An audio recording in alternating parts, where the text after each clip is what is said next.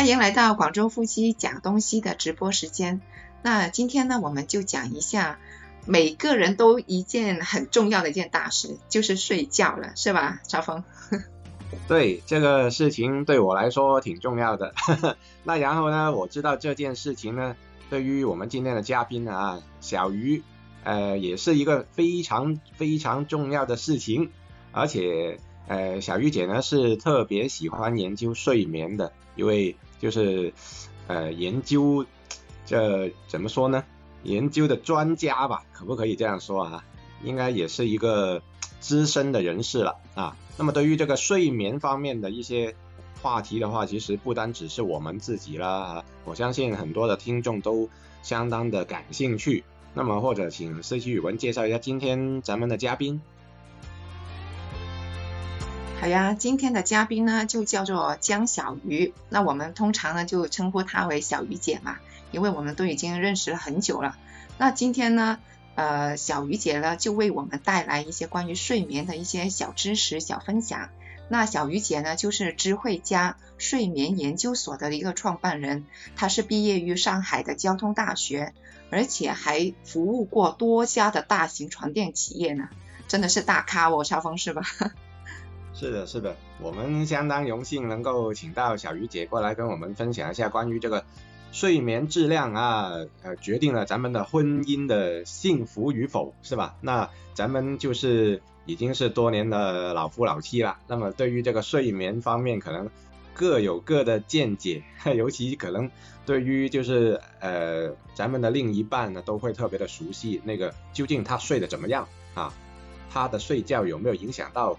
我身边啊，就影响到我自己呢。那么我相信，这大家听的时候可能也会带入这个角色，就是啊，我平时我的另一半睡觉有没有呃打呼啊、打那个打鼾啊等等，就是这个其实就是睡眠质量的高低的一个问题了哈。那么下面咱们隆重请出今天我们的嘉宾江小鱼儿，欢迎小鱼姐。来了来了。谢谢大家的盛，谢谢超峰和思琪语文的盛情邀请啊，很很开心能跟大家分享这个话题。我呢，呃，喜欢钻研吧，因为自己一直多年都在这个行业工作，但是我不想就工作本身而工作，所以我会研究这个工作背后的一些一些出发点和它的原理，所以看看大家有什么样的问题呀，也希望我可以帮到大家。嗯，好的。那么其实今天我们都是有备而来的啊，因为针对睡眠方面，其实我们准备了很多的问题想要问到小鱼姐。呃，那么其实咱们我跟思琪语文就是老夫老妻了啊，那个结婚的时间都十十来年了。那么呃，其实我相信思琪语文对于就是跟我结婚了以后，跟还有就是跟没结婚之前。他的一个睡眠的质量肯定是会有一个很深刻的感受的。那么或者咱们就先问，先采访一下思琪语文哈，这个你还没结婚的时候一个人睡的话，那个应该很自由吧？那个时候的感觉跟现在有有什么区别呢？我我还没有结婚的时候，我记得我爸妈给我睡的那个床啊，没有床垫的那个时候。就是只是睡那个木板床啊，只是到我差差不多要嫁了的时候呢，他才给我买那个床垫，所以所以我以前睡觉的那个质量真的是不好，而且还要呃读书呀、学习啊，那个压力真的是很大，所以我我那个时候就很想要一个床垫，那所以睡了床垫之后呢，我就觉得哎好像好了一些，我 就是对我呃一个失眠的一个情况有那么一丁点的一个好转。但是总体来说，我的失眠都是挺严重的。你呢，超峰？哦，其实我是一直以为你一个人睡的时候，就未婚之前啊，那个结婚啊，那个睡眠的情况应该会不错。嗯，那我自己的话呢，就是呃，同样跟 跟你一样，就是也是睡硬板床，是睡了很多年了。呃，当中也会用过床垫。那用了床垫的话呢？啊，其实是相相对来说比较晚的时间，因为那个时候呢，就是爸妈说啊，那个小孩子呢不太适合睡那些比较软的床垫啊，就睡硬板床，可能对咱们的脊脊柱呢会发育的更好。那所以其实我们我自己呢这这么多年的话呢，小时候都没有睡什么床垫啊之类的，啊，嗯，睡眠的质量来说呢，其实还算不错吧，啊，因为也能够倒头就睡，也没什么干扰啊那种，那失眠的状况就并不太多。啊，那么其实第一个问题，咱们就说，哎，一个人睡一张床，究竟是不是很爽呢？那我个人就觉得还是挺爽的啊。那或者也问一下，呃，小玉姐，那个其实您自己应该也会有婚前婚后的一个睡眠不同的体验吧？啊，给我们解答一下，就是 给我们解答一下，就是关于这个呃一。个人睡的时候呢，是不是会你的睡眠质量特别的好？呃，其实应该这么说，我们如果睡眠这件事情本身，我觉得它不是目的，但是睡眠是我们是是人类天生的一种良良良药，是老天是上天赐给人类保持健康的良药。良好的睡眠跟休息。可以帮我们恢复身心健康，不仅是 身体上的健康，包括精神层面的。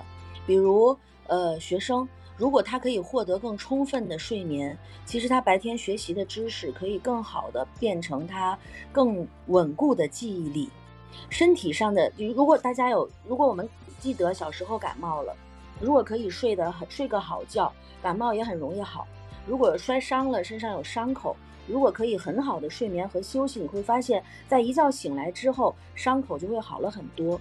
所以睡眠是我们恢复健康非常重要的，又不用花钱的一个良方。那，所以无论是一个人睡还是两个人一起睡，我们追求的是无干扰的睡眠。就是什么叫好的睡眠质量呢？是睡眠没有被中断。这就叫做好的睡眠。所以，当一个人睡变成两个人睡的时候，最大的问题可能是出现你的另一半会干扰到你的睡眠，无论是他翻身造成了床垫的震荡。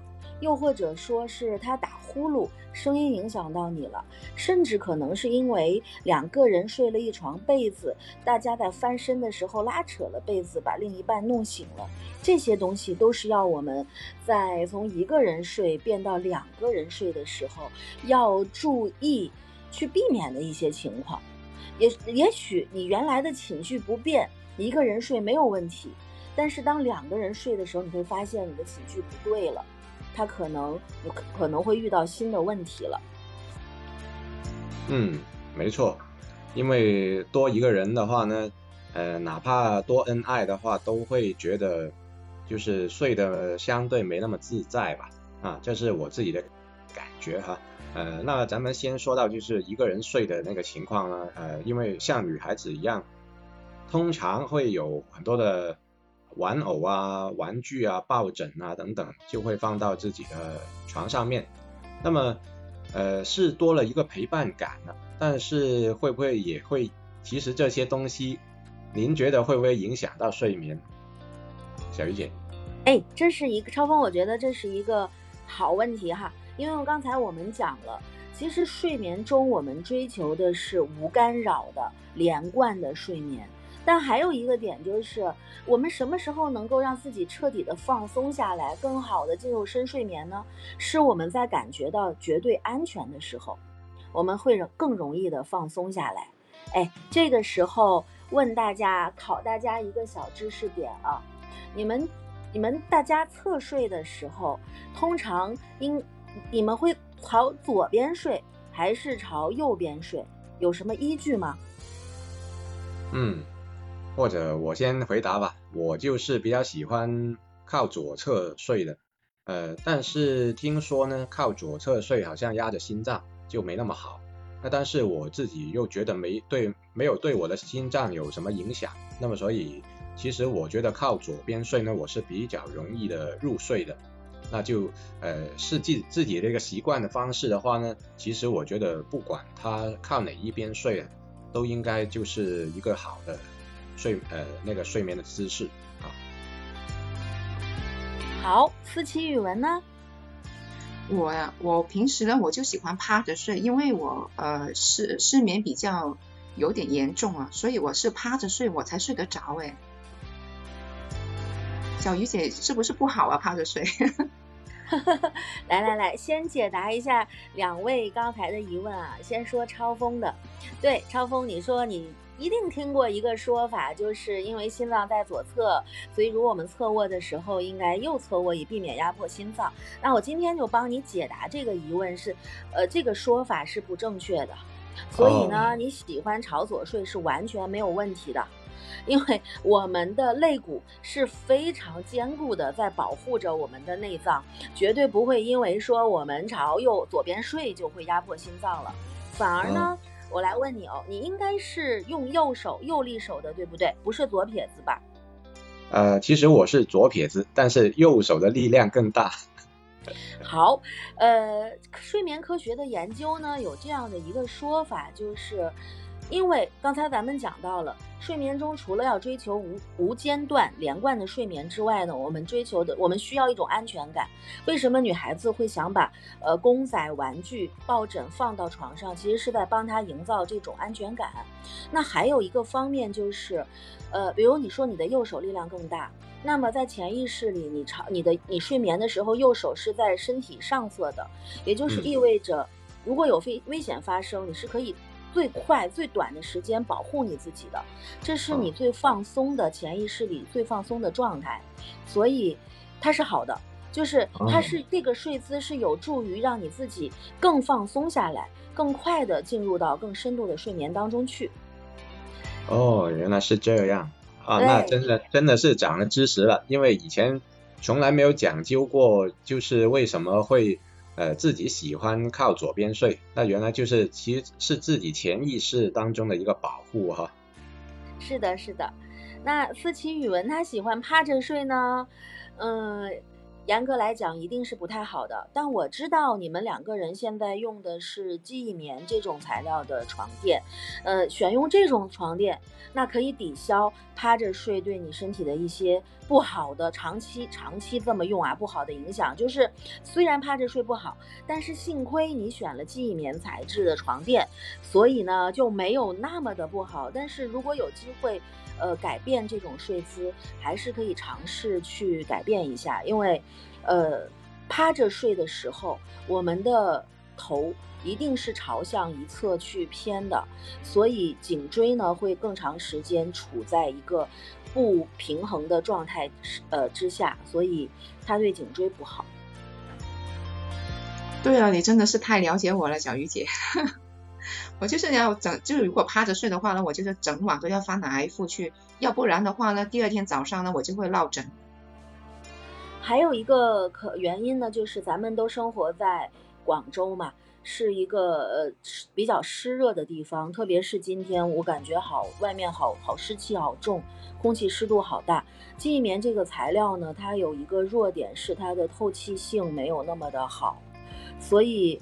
呃，如果这个床垫带给我们的身体一种闷热感觉的时候，你也会更容易的翻来覆去。哦，原来这个也跟咱们生所处的气候有很大的关系啊。那确实，今天就广州是一个回南天的天气了。呃，那可能有可能就是对于咱们晚上那个睡眠，是不是也会有一定的影响呢？小鱼姐。嗯。是的，最佳的睡眠空间就是我们卧室里的湿度呢，应该控制在百分之五十五左右。呃，太干燥我们也睡不舒服的。呃，比如北方人他会有时候北方冬天有暖气，房间里特别干燥，第二天睡醒以后会觉得鼻子很干，喉咙很干。其实太干燥了，对我们的睡眠也不好。那空气湿度太大一定是不好的。最佳的状态是五十五度，所以。其实我是建议大家家里面都应该有一台家用的除湿机的。当用到当当遇到这种天气的时候，我们就提前把门窗关好，然后提在我们睡觉之前用抽湿机把这个卧室的这个空气啊水分抽一抽，然后再去睡。嗯嗯，明白。那看来也是一个干货啊，给我们就今天可能身处广州的听友们，呃，要注意的一个事项就是。因为今天那个湿度确实太大了啊！我相信如果有那个家里的温度计还有湿度计的朋友呢，会看得出那个百分比应该是爆标的了。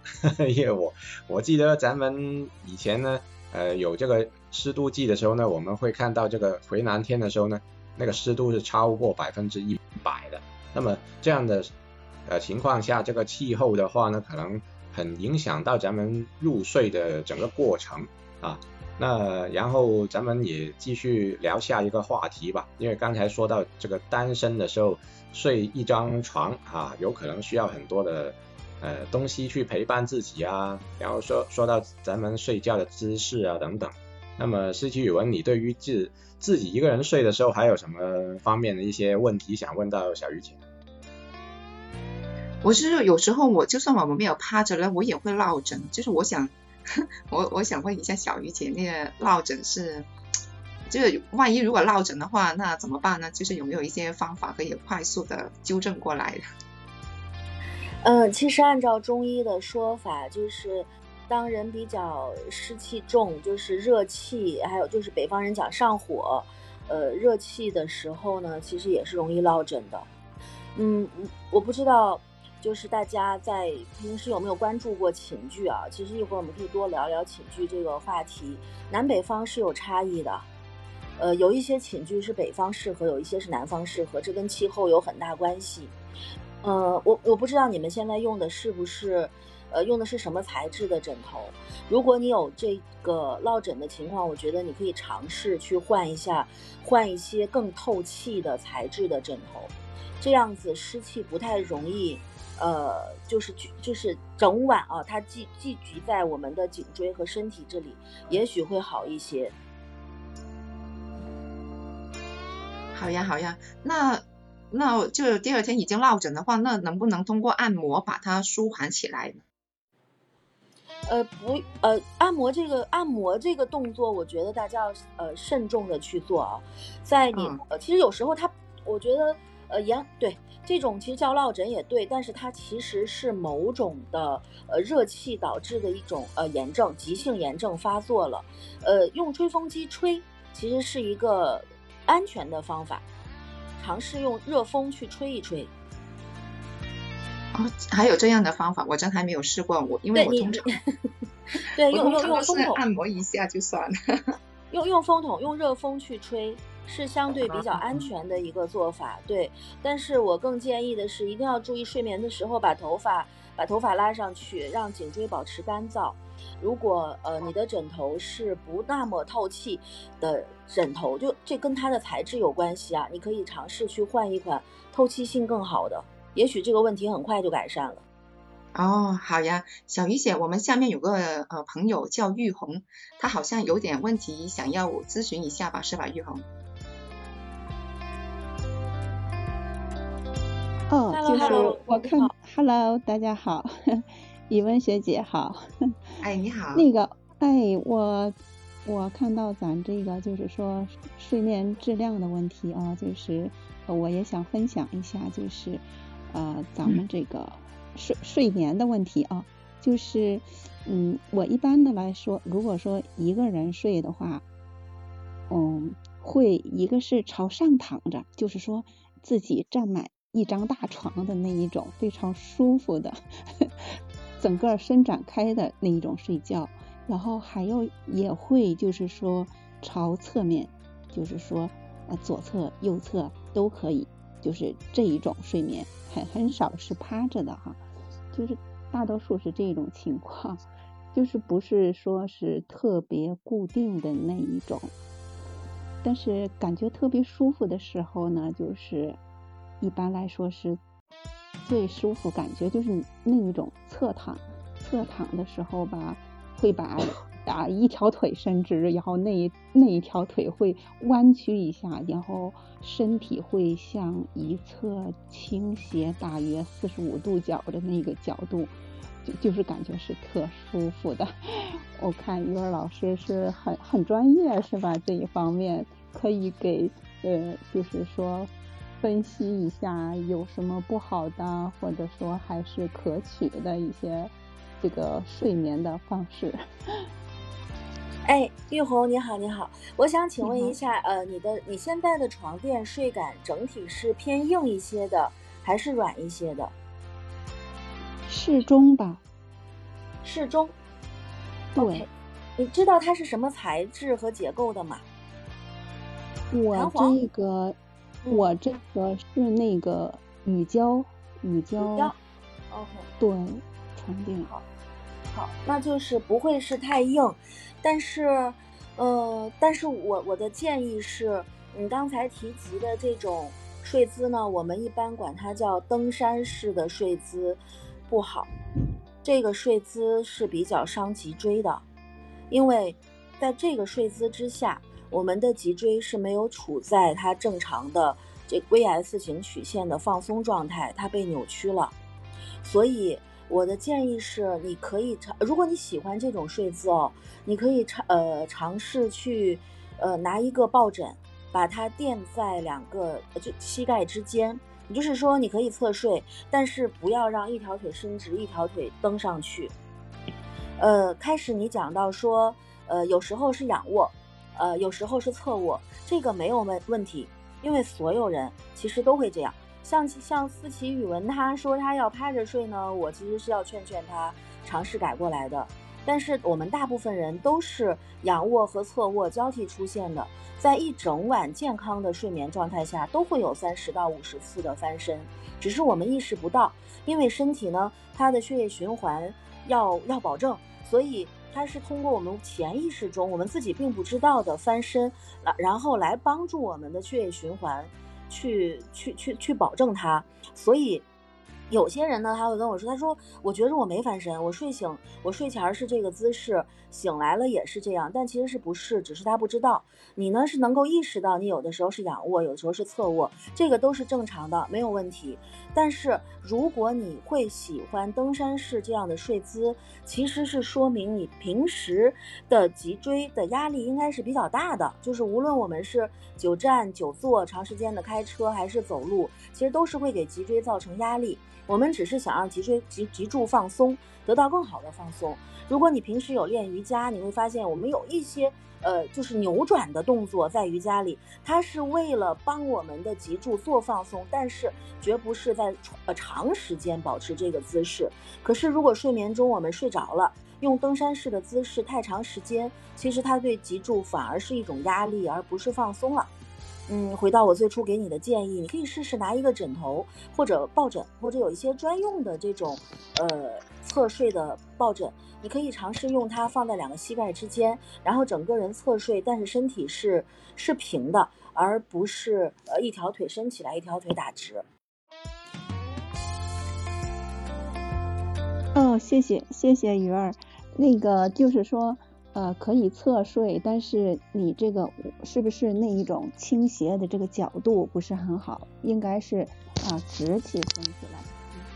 对，那个角度不好，你可能比如说你把两条腿都曲起来，然后整个侧睡，身体还是还是正的，呃就没问题。如果不舒服，可以在膝盖之间加一个枕头。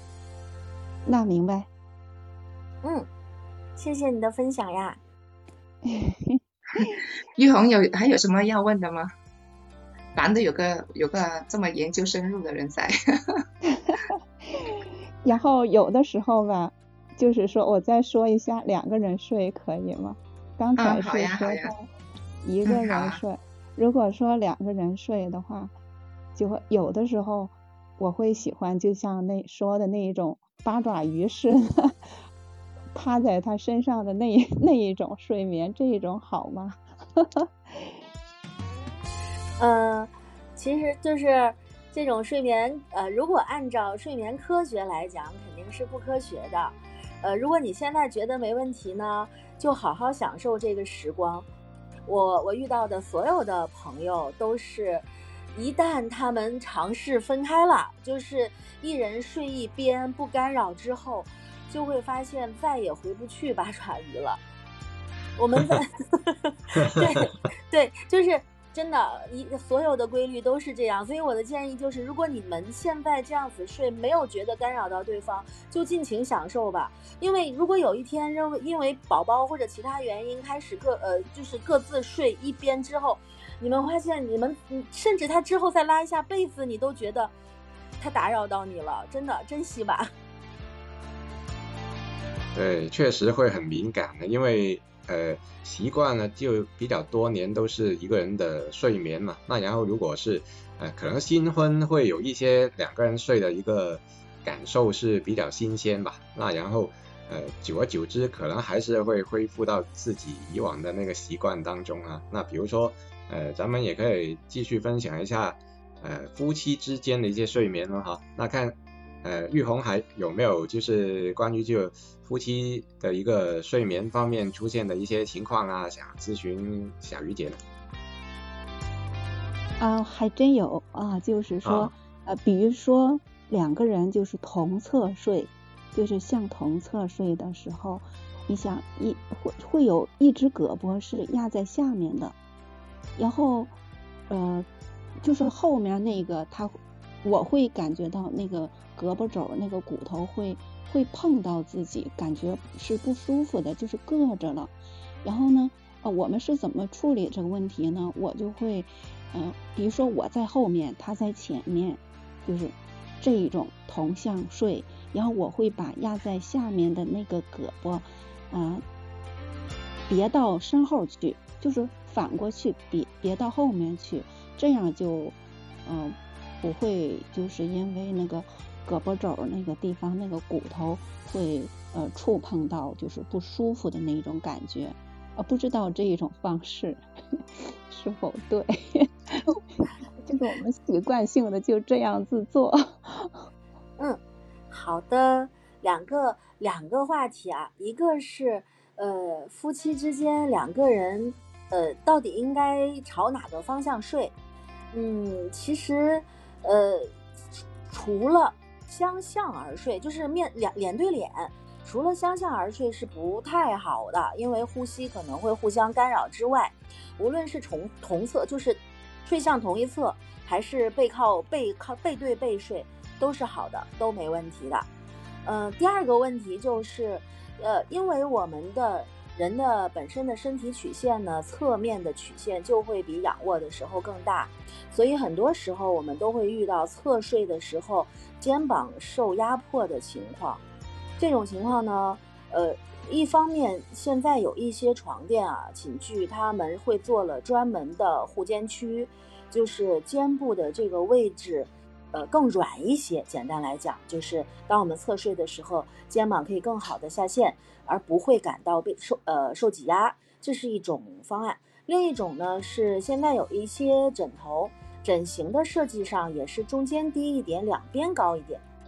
仰卧的时候睡中间，当我们侧睡的时候就直接翻到枕头的两边上去睡。像玉红刚才说的。呃，还是觉得肩膀不舒服，那么他把这个手放到后面去，这个呃没关系的，是可以的，只要不要让自己的身体感觉到太受挤压就好。太受挤压带来的问题是会增加我们整晚睡眠中的翻身次数，因为当我们感觉压迫了，我们下意识就会翻身。人可能没有醒过来的，我们自己是不会知道、不会记得，但是我们就会增加我们这种。翻身次数，它在我们不知不觉中会干扰我们的深睡眠的连贯性。嗯，那看来就是那个姿势的话，其实也是因人而异了，就不一定说，呃，可能我这样睡那个姿势就不太好啦，然后另外一个姿势就会更好。那就是看，其实还最终要看自己的一个习惯，呃，因为我觉得在整个睡眠的过程当中，还是挺难控制。自己的那个姿势的变换，因为有时候可能，呃，像小鱼姐刚才说，你睡了一晚上，然后发现起来的时候还是同一个姿势，但其实中间整个过程里已经动过不少遍了啊，但只只是以自己以为自己整晚都没有动，然后就好像睡得特别好这样而已。呃，那说到这个睡眠的质量啊，那有的人就说。每天晚上一定要睡够八个小时，那才叫睡得好。那其实有没有这种讲法呢？这种讲法就是您觉得正不正确呢？呃，每天睡够八小时这个说法广为流传哈，但是它并不那么的科学。哦。因为对 这个说法是从爱迪生发明了灯泡之后才有的，就是，嗯，就是在灯泡出现之前，呃，地球人都是日出而作，日落而息，其实很多时候睡眠时间是远远超过八个小时的。啊，对。随着随着现代工业的进步，从灯泡到电视机，到电脑，到智能手机。他们都在挤压我们的睡眠空间，所以普遍的睡眠变得不足了。那这个时候就开始有了一种呼吁，就是每天要睡足八小时。所以这个在某个程度上是对的，就是睡眠一定要充足。就像这个呃呃，但是他这个事儿不绝对，是因为还有相当一部分。呃，不能说特别多啊，人群中的确有小部分的人是不需要八小时睡眠的，所以有一些对大家，对对对，大家一定要知道，因为有一些人啊，会发现自己每天很早就醒了，比别人醒得早，好像睡五六个小时也不困，他认为自己失眠，就强迫自己再睡，其实还变得很痛苦。其实他根本就没有毛病，他可能就是那种天生的，呃，需只只要。呃，较短的较较短的睡眠周期，因为我怕讲的太专业，大家理解理解起来比较复杂。我刚才停顿了一下，就是 想要不要跟大家讲，就是实际上整晚的睡眠，我不知道大家的理解是不是，哎，我躺上床，然后慢慢的入睡，浅睡眠，慢慢的进入深睡眠，然后我们追求深睡眠尽可能的连贯，然后到了清晨又慢慢的醒来，其实不是这样的。如果你们用过这些智能手环去监测睡眠，你们会发现它是一个波浪形的，你们得到的是一个波浪形的曲线，对不对？所以整晚的睡眠基本上会被以每一个半小时，就是每九十分钟分成一个睡眠周期。大部分人是需要五个睡眠周期，那每九十分钟一个周期，五个周期其实是七个半小时，接近八个小时。但是有些人呢，他天生只需要三个睡眠周期，四个睡眠周期，也有些人需要更长，但当然更多的人呢是需要五个睡眠周期的，所以这就是呃要睡足八个小时这个说法的来源。但是，呃，我们需要知道自己，其实我们透过一些观察和一些呃测评问卷。都可以知道自己是哪一类。如果我们就是天生的少觉，呃，睡眠比较少的人，那你就开开心心的去玩儿吧。你拥有了比普通人更多的去享受清醒时光的时间。但如果呃，比如谷爱凌，对吧？我们刚刚结束的冬奥会，她说她每天都要睡十个小时，也许她就是另一类，就是她需要更长的睡眠时间，让她的身体。对，来得到更好的呃恢恢康复，就应该讲是恢复啊，从一天的疲劳或者工作中恢复过来。所以，如果你是天生就需要更多睡眠的人呢，那么就尽量找一些不要要求你朝九晚五上班的工作，尽可能的可以保障自己的睡眠，那么整个人生也可能就会更健康、更快乐一点。嗯，哎，小鱼姐啊，小鱼姐，我我刚才听你说的时候啊，你不是提到那个什么睡眠手环吗？我我就想问，那个东西有效吗？准确吗？那个数据？呃，它有一定的，现在的现在的这些芯片，呃，其实质量都蛮好的，是有一定的准确率的，可以作为参考。就是当大家没有特别严重的睡眠障碍或睡眠问题的时候，呃，其实可以用这些数据做一些参考。但是如果已经有感觉到自己有比较明显的症状、比较严重的睡眠问题，就不要单方面相信手环的这个数据，给自己制造压力了。其实睡眠非常非常的复杂，生理上的、心理上的都很重要。呃，手环作为一个辅助工具，可以帮到大家，但大家不必太认真，不用徒增压力，是一定一定要在睡眠中避免的一件事儿。哦，原来是这样，这只能够说这个手环给到咱们一个就相对科学一点的数据的分析，那大家可能就不会自己太在意自己睡得好还是不好，那起码有一个数据作为参考，这样。呃，那另外，其实我想问的一个问题，就是因为我的睡眠呢是比较特别，那么以前小时候就睡得好了，很连贯但是长大了以后呢，就觉得呃，尤其就我工作上面的一个情况，经常要熬夜看球。那么这个熬夜看球的话呢，比如说世界杯到来的时候，它有的比赛就是啊凌晨十二点、三点啊，然后有的就甚至六点啊才都各有一场比赛。那么这样我是只能够利用碎片时间去睡觉。那么其实我如果不能拥有一个很连贯，就比如说那个八小时这么让人羡慕的睡眠连续的时间的话，那我这种碎片式的睡眠时间能不能保证到我的这个睡眠质量，还有就是对我的健康有没有什么影响？呃，首先它。严格意义上来讲，一定是不太好。但是现在人嘛，现代人工作关系，谁都难以避免这样的情况出现，所以不用太给自己太大压力。但是我给你的建议是，如果遇到球赛季，你要呃要熬夜去看球的时候，我不看球啊，我不知道你讲的三点六点之间是 是连着的，还是说还有个半个小时一个小时的。空档，其实你要整个通宵都熬夜吗？嗯，还是中间会有一个小时到两个小时是可以睡一下的。OK，那如果中间有空档期，你不需要马上去写文字去记录它的话，是呃，我的建议是可以去睡一下。另外，最最主重要的一个建议是在于，比如这场球赛在呃早上七点钟结束了。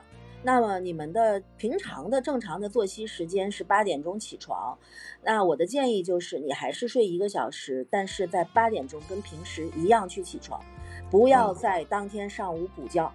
什么时候补呢？如果第二如果呃条件允许啊，第二天中午午饭之后补一觉，可以睡。刚才还记得我讲过睡眠周期吗？一个周期是九十分钟，所以尽量去按照睡眠周期来睡。给自己补九十分钟，或者补三个小时，如果可以的话啊。然后呢，呃，如果还不够，还会觉得累，还是要让自己醒来。到了当天的傍晚六七点钟，那个时候再补九十分钟。但傍晚这一次就不建议补补两个周期了，因为它会，如果太长时间，它会影响到你当天晚上的睡眠。这个呢，适用于倒时差。嗯，这两年疫情，我们都没有长途旅行了。但是像以前经常会有跨时区的旅旅行的时候，倒时差，嗯，呃，包括上夜班，呃，其实都是会建议用这样的方法，令自己的生物钟保持它的规律性。呃，这个对，顺应生物钟，生物钟是已经被科学验证了的，呃，客观存在，所以顺应生物钟是健康的好朋友。哦，原来是这样，就是呃，其实也并不太建议说，比如说我前一天晚上呃没怎么睡，然后白天就把它睡个够，这样可能呃并不是一个很理想的一个补觉的方式，对吧？对，是的。嗯，明白。哎，小鱼姐，嗯，就是刚才超峰说嘛，他就是经常呢就会他会熬夜看球嘛，但是我呢通常我就会呃正常的时间睡嘛。就是有一个很烦恼的时间，就是他要看球的时候呢，那房间里面呢就是灯光闪亮的，但是呢我又要睡哦，那就会两个人的时间就就就有一个差差错，那应该我们怎么分睡好一点？是分开床睡呢，还是分开房来睡呢？对你把他赶出去吧，这种情况下真的是把他赶出去，无论是无论是灯光。噪音，呃，他一定会干扰到你正常的睡眠的。所以，如果是对，如果工作关系特别的求赛季，就暂时分开一下。啊，就是就是有有时候就是你知道吗？女孩子都会包剧啦，是吧？就是有时候有有时候就会两个人在床上包剧，那会不会对那个脊椎有什么问题呢？它不仅对脊椎有问题，它对于你们的。呃，睡眠也有问题呀。哦，就是为什么呢？那大家可能都听过蓝光这个蓝光，对吧？但是你们听的更多的可能是呃卖眼镜的眼镜企业讲说呃防蓝光眼镜。但其实呢，呃，蓝光有很多种，有好的蓝光，有不好的蓝光。我们并不建议把所有的蓝光都去把它隔掉。但是蓝光呢，它会，呃，它其实对于保护视力可能真的没有那么大的作用。但是蓝光会影响褪黑素的分泌。你们在床上煲剧、看球，它就会影响你们褪黑素的分泌，所以会让你们的睡眠时间又又往后拉。如果可以，其实是尽量让电子设备远离床，然后远离卧室的。这个我知道大家都非常都非常难做到，但是，但是它就是这样，这个这个蓝光就是这样的影响着现代人。哦，那这样其实我觉得挺矛盾的一件事，就是现代人嘛，他白天就工作，已经是没有什么自己的时间了。那然后难得这个睡觉之前，好像有一些自己的时间啊、空间啊，这样就可能想打打游戏啊、看看电视剧啊等等。那么，但是听完小玉姐说之后，就是其实这些都需要用通过屏幕来接收的一些。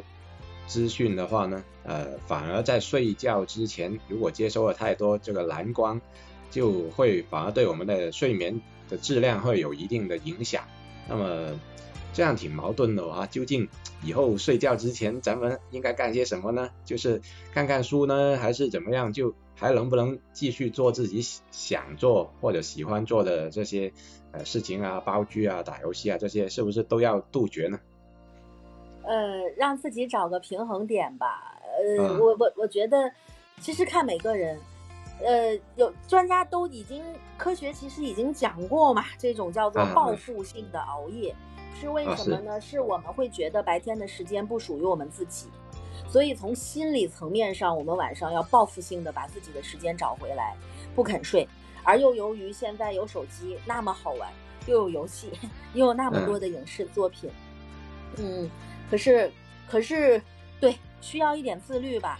我是我是非常不建议在睡前打游戏和看剧的，因为这些对这些这些感官的享受，它会使我们睡得越来越晚，睡眠质量并不好。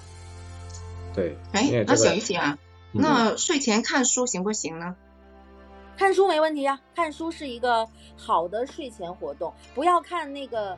呃，推理小说呀，然后不要看那些太刺激的、太刺激的文字，嗯，太烧脑了那个。呃，对，什么 什么鬼故事啊，恐怖小说啊，破案，对这些就不要再说。我我我其实。即便今天在这里跟大家分享，我自己以前也是做不到的。我就特别喜欢在睡觉前看呃破案的，就是推理的那些小说，然后我一定要要等一个案子 看完我才肯睡，因为你要知道凶手是谁嘛。但是不好，它真的不是一个好的习惯。啊，那确实就是呃不能够让那些太烧脑啊，或者是太影响咱们的。思绪的一些东西在睡之前出现啊，那对呀，就是有时候我煲剧的时候也是会这样子的，就是看不到那个结局我就不肯睡，我一定要看 看到，哎，他们两个人有没有在一起呢？是吧？对，然后一看就已经两点了，对吧？这个不好的。呃，有一本书，大家如果对睡眠的问题感兴趣，想解惑的话，可以看一下，它叫《睡睡眠革命》，已经有这个都是有中文译本的。呃，它里面有一句话很好，就是不做好准备，就准备好失败。那它什么意思呢？就是睡眠其实不是看这八个小时，而是看睡睡眠前的九十分钟和醒来后的九十分钟，这两个九十分钟都非常重要，它是睡眠的一部分。所以刚才我们聊了很多，都是其实就是睡前这九十分钟应该干什么。嗯，它其实大家不要理解，它不是睡眠，它其实就是睡眠的一部分，是我们在为睡眠去做准备的。那刚才启文，呃，这启文有问说，呃，要到底干嘛？看小说行不行？看书行不行？看书可以，呃，也会也，呃，《睡眠革命》这本书里，他也会建议你说，呃，睡前的九十分钟也可以做一些整理工作，比如说把第二天要穿的衣服，第二天要。干做工作的工作要带的东西，小朋友的书包等等这些东西，把它准备好，因为这些动作会潜意识里告诉你，我我什么都准备好了，我第二天早晨起来没有太多工作要做了，所以我现在很放松。这些动作都是有助于我们，呃，放松下来，进入好的睡眠状态。嗯，那又学到东西了，因为这些方面我之前一直没有想过，就是哦，原来睡前的九十分钟还有起来后的九十分钟都是属于睡睡眠的一部分，而且是那么的重要。那怪不得，其实我最近就是因为睡前呢那九十分钟其实就没有把握好，就不是往着这个。能够更好的睡眠这个方向去做啊，那所以结果就是到真正要睡下来的时候呢，并没有能够马上的睡着。那这个其实像小鱼姐刚才所说，就是会推后了自己正式入睡的时间，那反而让自己这个睡的时间呢就变得更短了。那这样其实就是起来的时候又会更累了啊。对啊，所以就告诉你，所以就要告诉你不要打游戏了啊。对呀，这个就呃要杜绝了哈。那然后就是对于如果睡的这个之前或者是过程当中啊，有没有一些什么办法就可以更睡得更好呢？那比如说呃，四季语文比较喜欢点那个香薰啊等等，就它这些是不是真的有助于睡眠呢？小鱼姐？呃，有啊，呃，芳香疗法。它是一个科学的存在，但是我个人不是特别建议在卧室里点明火的香薰，可以尝试一下藤枝香氛这种无火的香薰，因为安全第一嘛。嗯。明火的香薰呢，呃，它它第一个是有光，有些人呢可能在睡眠中他希望一点光都没有，啊。第二个就是它毕竟卧室里是家里纺织品最多的地方。它可能会有安全隐患，嗯，所以，对，所以关于香薰这件事情，我会认为芳香疗法是是科学的，好的香氛是有助于让我们的精神和情绪舒缓下来，进入睡眠，但是，呃，一定一定要注意安全。哦，那如果这个是明火啊，就相对没那么安全。那其实以前我看到四期语文点的一些香薰，它是有一个盒子的。那然后它其实就是好像只是冒烟啊，就没有没有明火的一个出现。那么那这种是不是会相对安全一点？对对对，没问题，一定要注意安全就行。嗯，之前出过一些事故，大家新闻里有时候也看得到，可能是他们点的蜡烛或者用其他方式点的精油，那点燃了窗帘，呃，造成了一些事故，所以大家一定要避免这一种。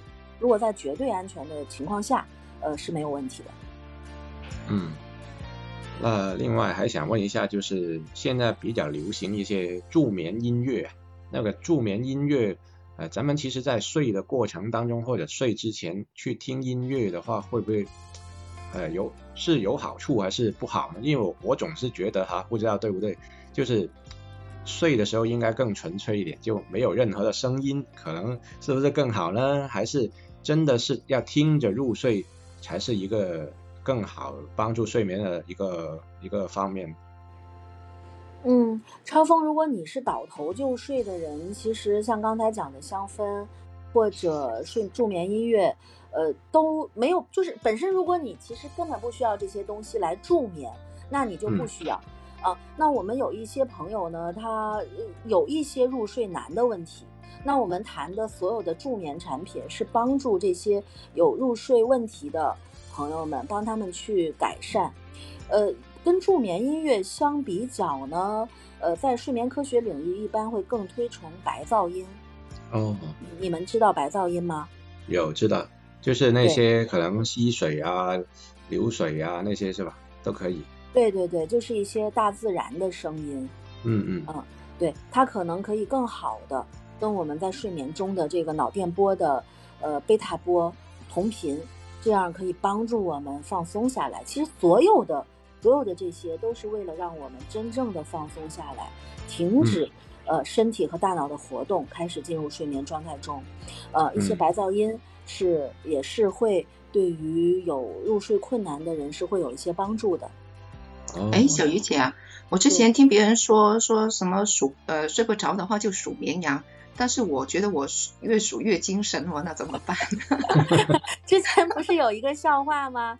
说为什么数绵羊呢？因为英英语里羊是 sheep，睡眠是 sleep。你 数羊呢，就相当于这个 sheep sheep one sheep two sheep，这个跟 sleep 差不多。中国人数羊呢是不 OK 的，应该数饺子，一个饺子两个饺子。对，要要跟这个睡觉的那个词语要相像的话，可能就容易睡着一点。对，呃，那所谓的去数数，其实是是为了用一些枯燥的东西，让我们自己大脑不再去活动。呃，因为有些人可能当关上灯、夜夜深人静的时候，他他开始想事情，他开始嗯这样嗯那样的事情在大脑里浮现出来，就会变得没有办法，没有办法放松下来去入睡。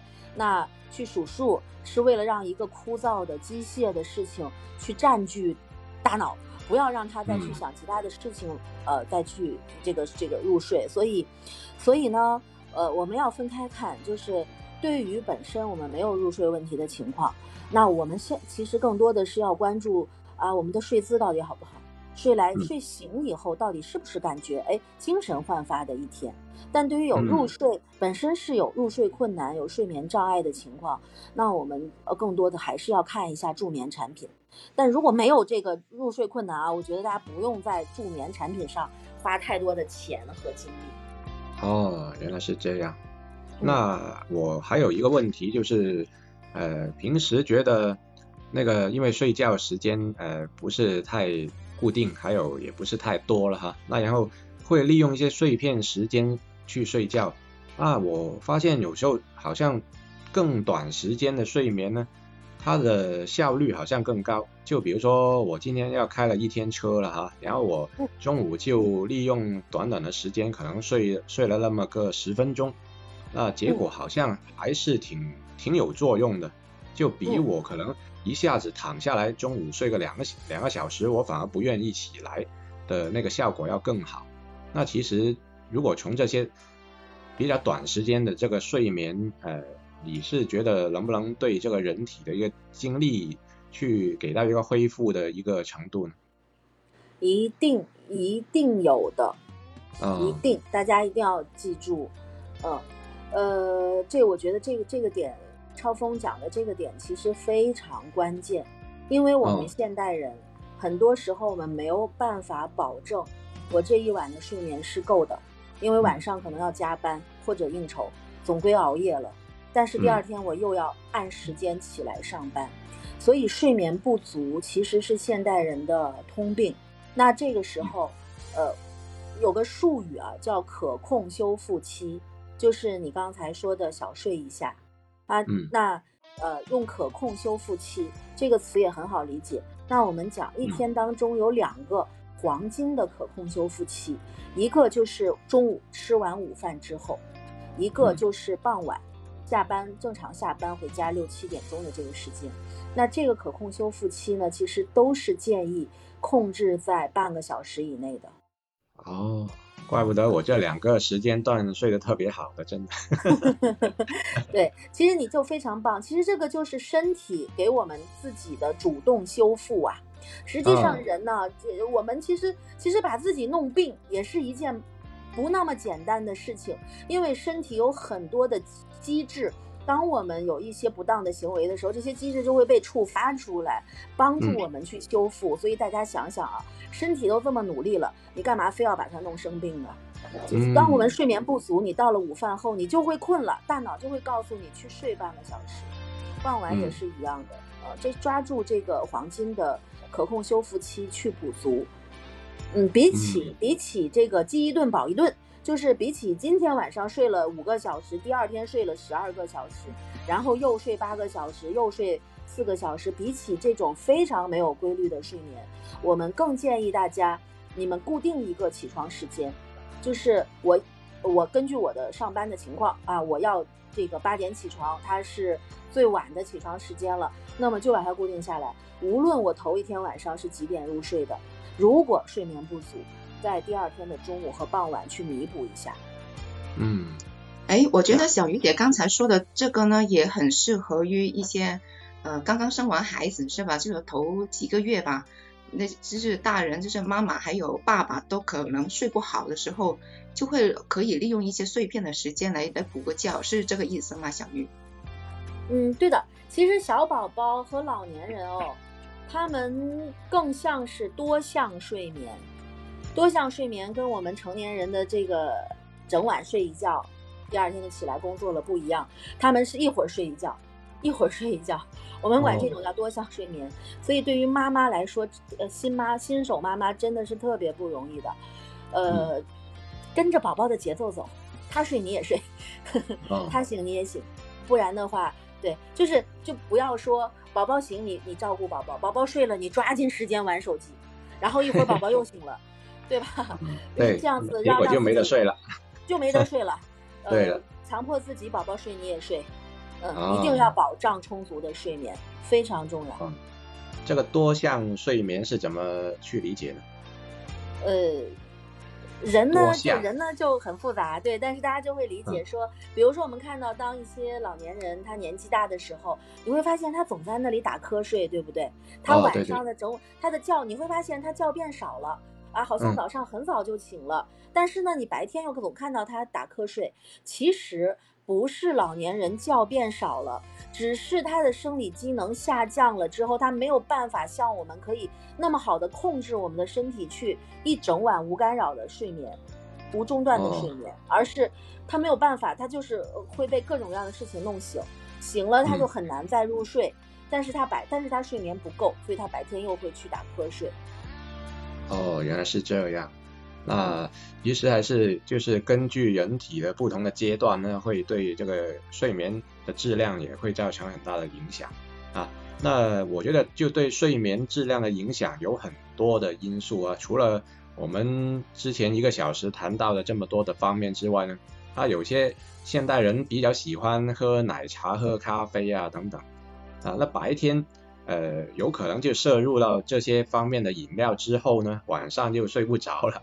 因为我跟思琪语文最近都经常遭遇这种问题。那么其实会不会说喝这个奶茶、咖啡是可以喝，但是时间段是不是需要注意呢？如果你们两个会挺明显的感觉到咖啡、奶茶、茶干扰了你们的睡眠，就不要太晚去喝，放到上午。呃，另但另一方面呢，呃，咖啡因不是坏东西，咖啡因是好东西，它的确可以提高我们的表现能力。但是我们一直有一个说法，就是不要滥用咖啡因。比如说，呃，特别是这些东西会在一些运动员身上会非常明显啊，就是因为你可能跑是零点零一秒 A 超风，你你对吧？你你你其实做体育的，你会非常了解运动表现。对，它会更明显，或者说，呃，学生他考试，呃，这考试分数，对于我们现在大部分人来说，可能我们没有说需要，呃，特特别鲜明的感受到咖啡因对我们表现的影响，但是它是存在的，所以不要让大家乱，呃，滥用咖啡因这个说法是基于说，如果，呃，我们某某一天有一个特别重要的访谈。或者重要的考试，或者重要的面试，或者非常重要的事情，我们可以在这个事情之前使用喝咖啡，它会的确会让我们的表现更好。但是如果平时我们就服用，就就喝很大量啊，呃，它对它可就会在我们关键时刻就不能够让它发挥一个非常好的助神神助攻的作用了。所以你们俩不要太晚喝咖啡。看来咖啡因对你们的影响是比较。明显的，就你们的身体对它比较敏感。那那比如说在做节目之前，在上午，呃，可以来一点。哦，然后下午的话，就是会不会是有一个什么具体的时间？比如说，呃，三点后就不太适合摄入了，还是整个下午开始都不能够再喝呢？通常来讲，会有一个呃，进入身体以后会有一个六个小时的半衰期。所以你们算着点儿，但是它因人而异，也不那么的绝对。哦，因为对于我们来说，好像呢，我们算过一下时间，就是下午三点之后，如果三点钟喝的话，呢都会有影响。那看来它 影响咱们的那个时期还是比较长的哈。对，半衰期比较长。嗯嗯，明白。呃，那我记得节目一开始的时候，小玉姐说到这个，咱们南方人跟北方人选择的床品其实是应该会有一定的区别啊。那么南方这边就应该选一些比较透气啊等等的一些床品。呃，那么其实床品方面有哪些会对咱们的睡眠可以产生影响的？嗯，那哎，我想问问你们哦。超风和思琪语文，你们现在是用一床被子呢，还是一人一条被子？呃，一人一条。然后有时候，因为现在呢有一个情况就是，呃，他要跟小女儿去一起睡了啊，因为呃早上呃要负责那个小女儿的一个起床后的工作嘛，然后我就负责大儿子的那个呃接送工作，那所以呢。就为了保证这个睡眠呢，基本上就是他跟小女儿一一起睡，啊，然然后我自己一个人睡，这样啊，就分采用采用这个分房睡的一个方式去解决这个睡眠的质量问题。其实挺科学的，呃，即使在不分床的情况下，我都会建议大家一人一条被子。通常的单人被的尺寸是一米五乘两米或者两米一。双人被呢，可能是两米二乘两米四，或者两米乘两米三。但是无论这张被子多大，它都可能在你的伴侣翻身的时候，去拉扯被子，对你的睡眠造成干扰。也许你会觉得说，哎，我我现在一直都这么睡，没问题啊。呃，但是你一旦试过一一人一床被子之后，还是这句话，你就回不到过去了。这是第一点。嗯，这是给大家第一个建议哦。第二个建议呢，我想问一下你们两位，你们觉得蚕丝被好不好？蚕丝被，听个名字好像一个好的吧？对，好像很很透气、很舒服的那种吧，应该是。OK，那你们用过吗？呃，没有哎，应该是应该用过的吧？我们之前用的那个是叫蚕豆被。啊，是吗？有不同吗？对，比如说呃，我的观点里，在北方，蚕丝被就问题不大，但是在南方呢，无论是蚕丝被还是羽绒被，我都没有那么推荐。哦，为什么呢？我们还是跟咱们的天气有关系哦，在。对，在广东的这个，在咱们这种湿热的天气里面，我非常强调大家的床品、床上用品的可水洗性，能够水洗是保持清洁非常重要的一个部分。因为我们的天气实在是太潮了，我们也会很容易出汗。对，嗯，可是对，可是蚕丝被或者羽绒被，它们天然的属性都是不建议那么多的去水洗它。可是在北方又不一样哦，比如说北方的冬天。家里有暖气，非常的干燥。那这个时候，它使用蚕丝被或者羽绒被，还会在呃你的床上的微环境里形成一个哎，形成一个小小的这个内部的空气循环，使得水分你身体的水分不那么容易被蒸干，它可以保呃一直保持在被子里面，你的身体会感觉比较湿润。但是我们恰恰相反，我们要的是干燥，我们恰恰要的是很多时候是更快速的吸湿排汗。啊，嗯，那对，所以反而我觉得说，大家有时候很多人会觉得，哎，像呃像四巨人代表了一个很常见的观点，我觉得，哎，蚕丝被好像很高档，但高档跟好和适合在寝具、在床上床品和床上用品这里真的不是一个成正相关的词。我们那应该用什么被子呢？呃，其实一些哪怕一些现呃现代科技材料、聚酯纤维类的。呃，一些航呃，这个这个后面我们可以慢慢再聊啊。比如说一些用于航空或者呃这个运动运动服领域的材料，现在运用在寝具里都挺适合南方的。它更快速的吸湿排汗了，更抗菌防螨了等等啊。我刚才其实想跟大家分享的一个，哦，我忘了。啊，对，没关系，咱们一一边聊一边想啊。啊，对对对，其实刚才有跟大家聊到说，其实高档跟适合我们和好真的不是同一件事。比如说，就在买整个家具的过程当中，其实我觉得床垫或者床，它是唯一一个，你说它是家具也没错，但是它是个卫生用品。大家认同吗？就是我们每、我们每天要就是不穿衣服，几乎不穿衣服，脸也贴在上面，呼吸道也离它很近。其实它是一个卫生用品。那大家其实嗯现在都有一个观念是，毛巾不是用到啊都破洞了或者没毛才扔，牙刷也不是刷到没毛才扔，因为它是个卫生用品。呃，用久了上面会有细菌残留，我们不仅要煮洗它、定期消毒，甚至要定期换掉它，对吗？但是你们嗯为什么没想过，呃，那张床垫从买回来就没洗过？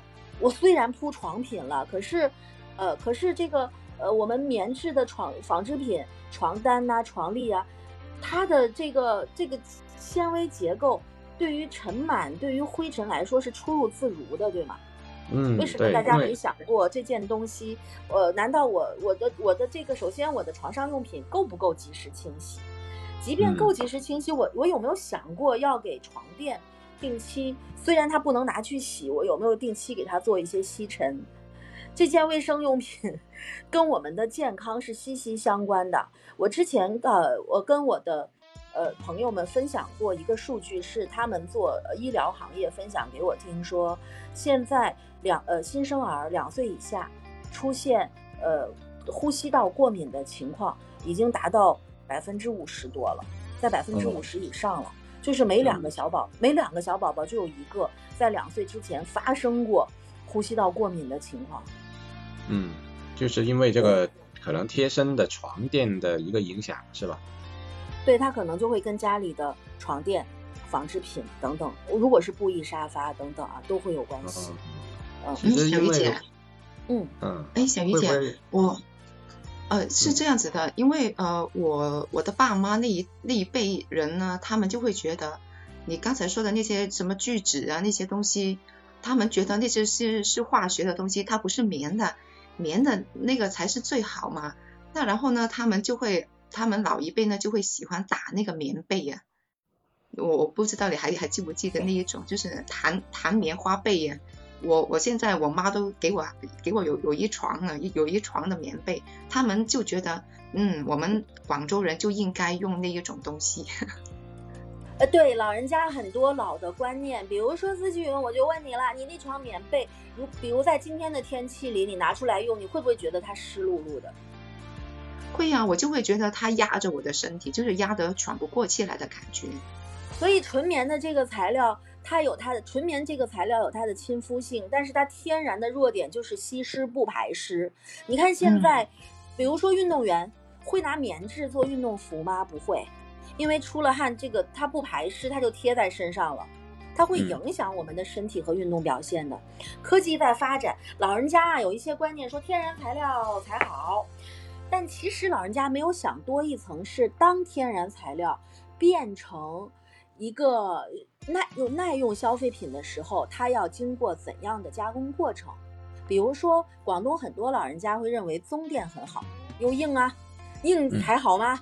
另外，棕嗯垫也是棕榈也是天然材料嘛。但是大家有没有想过，这些天然植物里都含有植物蛋白？那含有蛋白的东西，它天然的属性就是容易腐败和长虫子，天然材料才会有这种情况。那要把它做成床垫的时候怎么办？它要去做化学处理，让这个材就是防腐处理。简单讲，要给棕这个材料做防腐。这些这些环节、这些部分使用到的药剂都是化学材料。老人家们可能没有想过这一点。嗯，对，而且就是一一般，其实我觉得呢，为什么咱们对这个床品，呃，虽然是一个很贴身的用品，但是我们为什么会用那么多年呢？我感觉就是在老一辈的眼中，又或者是我们的眼中呢，都会觉得啊，这个东西很大，那个体积太大了啊，要把它一下子要更换，要感觉很浪费啊。那能够用多长时间呢？就用多长时间，那反正都是自己用了，那会不会有这种的一些观念，导致这个其实床品它的更新换代就来的并没有那么的频繁？嗯，是的，超峰，我认同你这个说法。其实我也并不鼓励大家以太高的频次去更换这个大件商品，因为咱们年轻人都是都是环保主义者嘛，都希望可持续发展，都希望减少浪费。我也并不会鼓吹说，呃，大家要多快的频率去更更换这个大件的呃床上用品，来给这个地球制造垃圾。但是另一方面呢，就是我们必须要去平衡这件事情，就是它作为卫生用品，我们怎么使用，可以让它起到床床品起到更好的保护我们身体的作用，呃，减少它本身的损耗。呃，再给大家举一个例子，刚才说了棕垫，有时候还还有一种床垫，我也认为是非常不适合在南方用的。有一些床垫里呢，它在舒适层添加了呃天然材料，它会告诉你是，比如说。马尾毛啊，羊驼毛啊，呃，棉花呀等等这些天然材料，这种床垫的睡感呢也很舒服。那么，呃，这些商家在讲卖点的时候也会说，呃，比如说马尾毛吸湿透气呀，马鬃啊这些天然材料，呃，羊驼毛啊都是好材料，又珍贵又吸湿透气。这就是我刚才和大家说的，珍贵跟适合真的是两回事，因为南方的天气真的太潮湿了。它再吸湿透气，也比不过现代化工行业的一些制品本身更吸湿透气。然后还有我刚才跟大家说的，天然材料本身要做防腐败处理，防腐处理中涉及的化学药剂及其残留其实并不健康。啊，那这个时候怎么办呢？比如说，我会建议大家一定家里有一个，呃，如果有吸尘器就最好。或者至少有一个手持吸尘器，周末啊或者有空的时候定期给床垫吸吸尘。我之前有过一个好朋友，他跟我说，因为他的呃他们家的小朋友呢有尘螨过敏的问题，所以他非常注意更换床上用品，他每周都会换床上用品。但是他有段时间很困扰，问我他说，呃小鱼每次换床品的时候，我儿子都会在家打喷嚏。就他会觉得很奇怪，就是分明对他说分明换新床品，但是会打喷嚏。呃，其实这个道理很简单，如果你们大家从来没有去清理过床垫的话，在你每次换床品，你要搬起来床垫去换，对不对？你打抖动床垫的过程中，你就把以前床垫里面的尘螨啦、尘螨的尸体碎片，还有灰尘，重新把它扬到空气中。我们通常管它叫二次污染嘛。就是在你做这个动作啊，铺铺床垫、拍一拍的这个动作的时候，其实是反而把床垫中这些陈年的脏东西给它扬二次扬到空气中去了，所以这个时候小朋友反而会打喷嚏，啊，因为他又对又接触到了这些过敏源，所以呢，第一个建议就是，嗯，要有一个手持的吸尘器，定期给床垫去吸吸尘，另外呢，可以选择一些防螨的床品。对，我记得超风和呃四七语文，你们你们其实是买过的，就是防螨的床品。那这种床品它是它其实你叫它，你可以你可以叫它保护保护套，它其实是双向保护，一方面保护床垫本身，因为它的它是物理结构嘛，就是采用了一种新型材料，这种材料的这种材料透气，水蒸气可以过，但是它织物的密度呢，使得尘螨呀灰尘呢都没有办法穿透它。也就是说，如果有灰尘或者尘螨落下来，它只会在床的表面，那就是你们就很容易把它清洁掉了，它不会进到床垫里面深处去。所以这种这种床垫保护垫，防螨的、防水的，可以选择这些东西的使用，都会增长这个床垫本身的寿命。有时候，呃，比如说你会觉得这张床垫睡久了没那么舒服了，嗯，那它可能就是随着我们出汗呐，呃，体液呀，然后。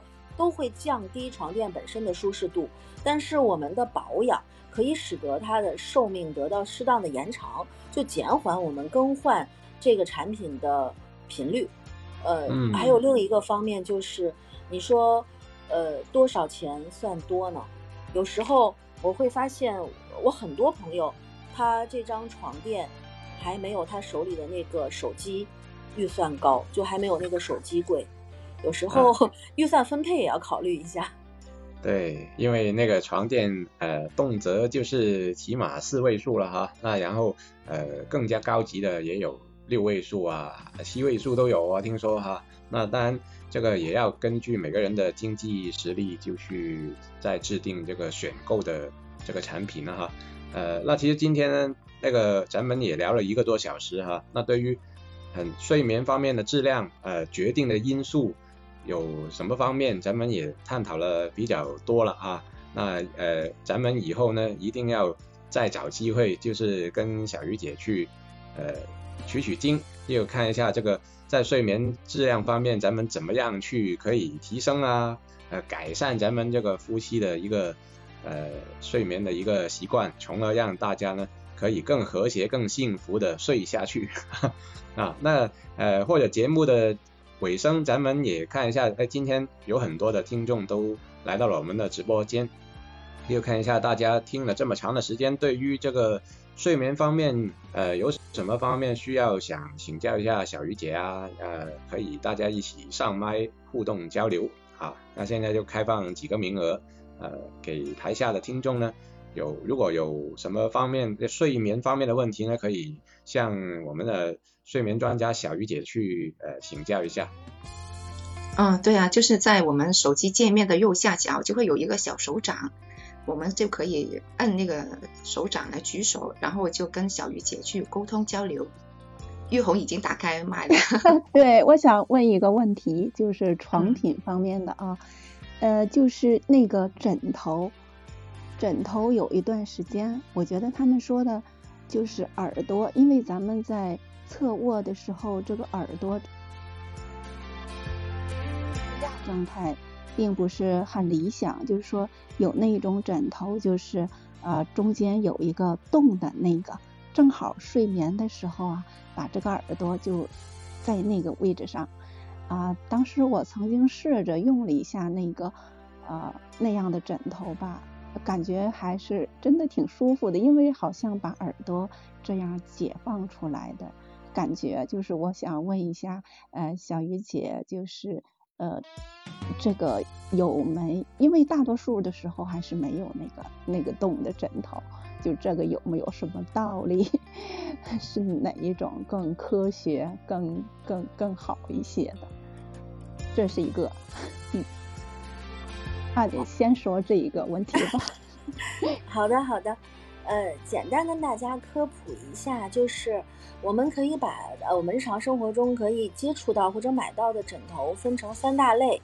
一大类呢是第一大类是硬枕，嗯，其实呃中国古代传下来的就是硬枕，比如说那些瓷枕呐、玉石枕呐，这种枕头呢现在已经不多见了。但是现在呢，多见的，比如说以呃荞麦呀、决明子这些填充的，也是硬枕。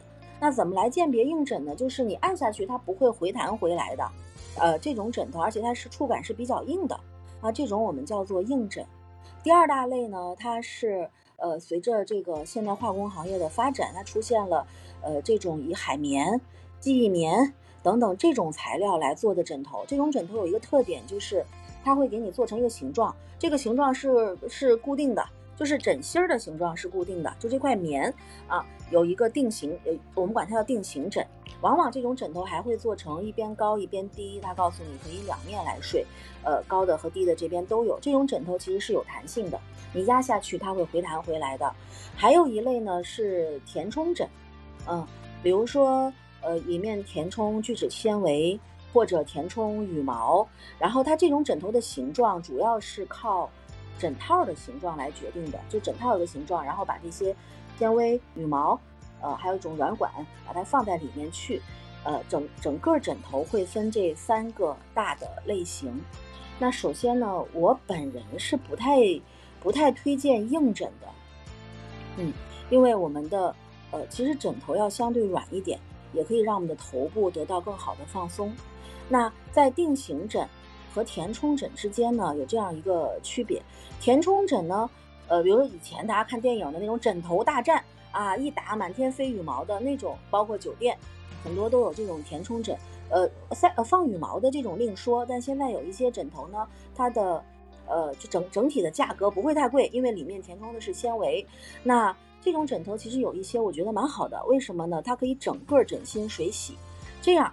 可以解决一个卫生的问题。我其实一直在寝呃床上用品的寝具这里强调一个卫生的问题啊。大家要想一下，枕头其实往往是一个更大的细菌培养皿。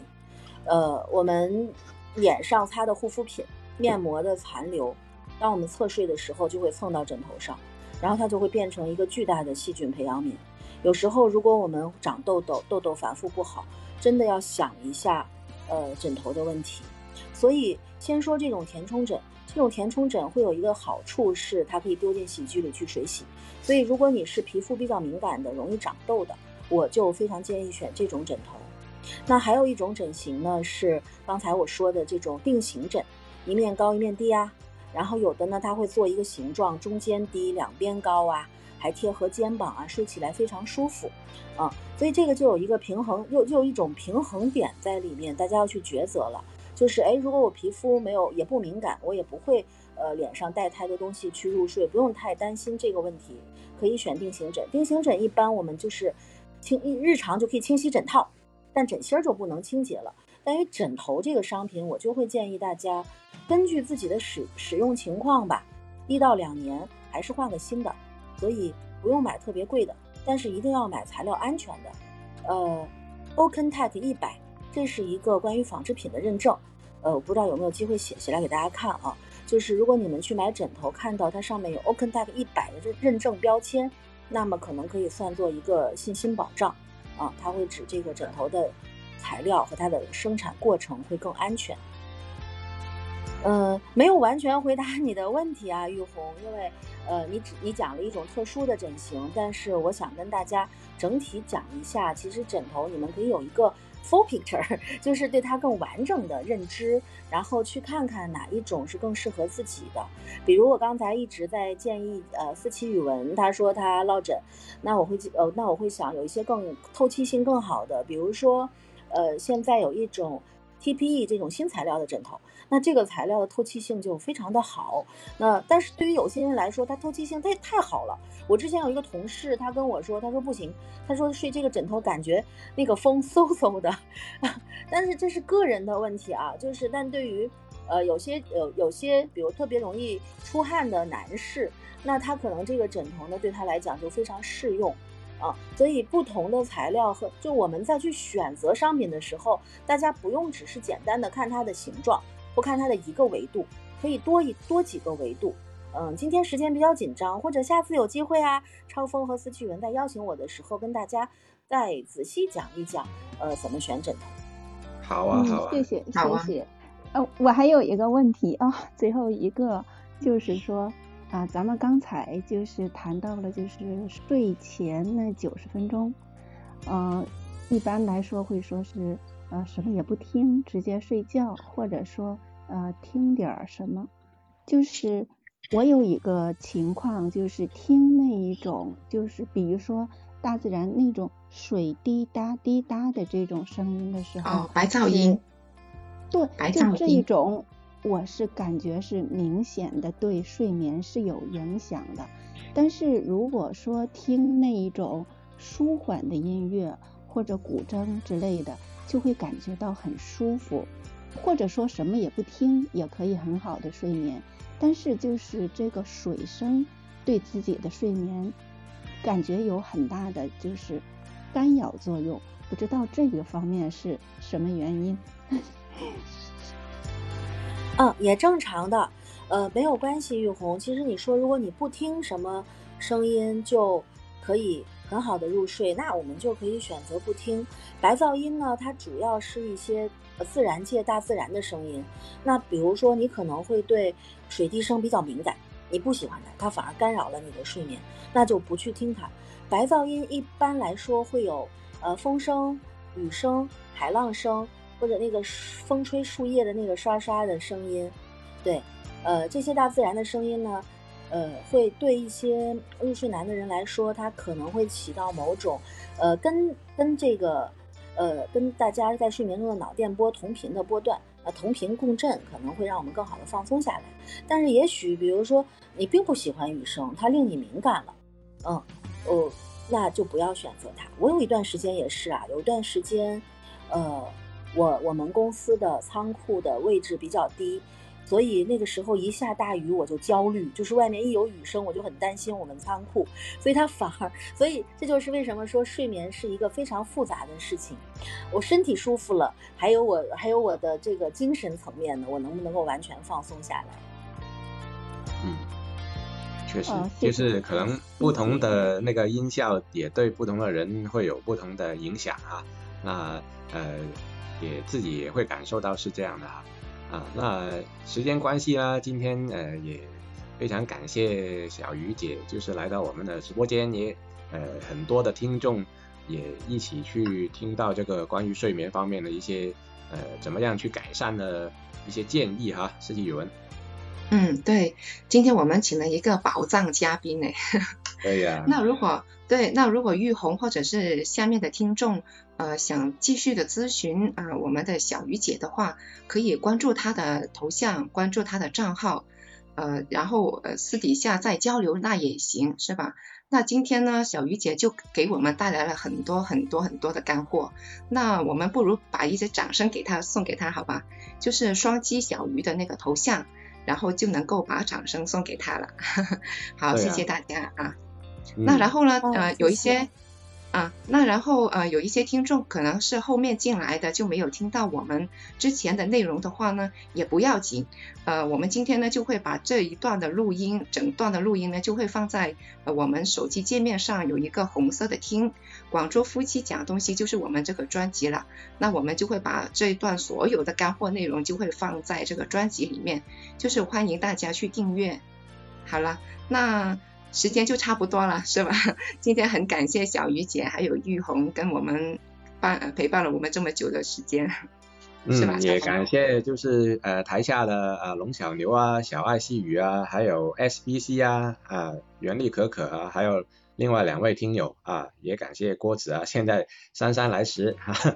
OK，好，那感谢了呃今天来到我们直播间的所有的朋友，那咱们下期的节目再见吧，好，拜拜。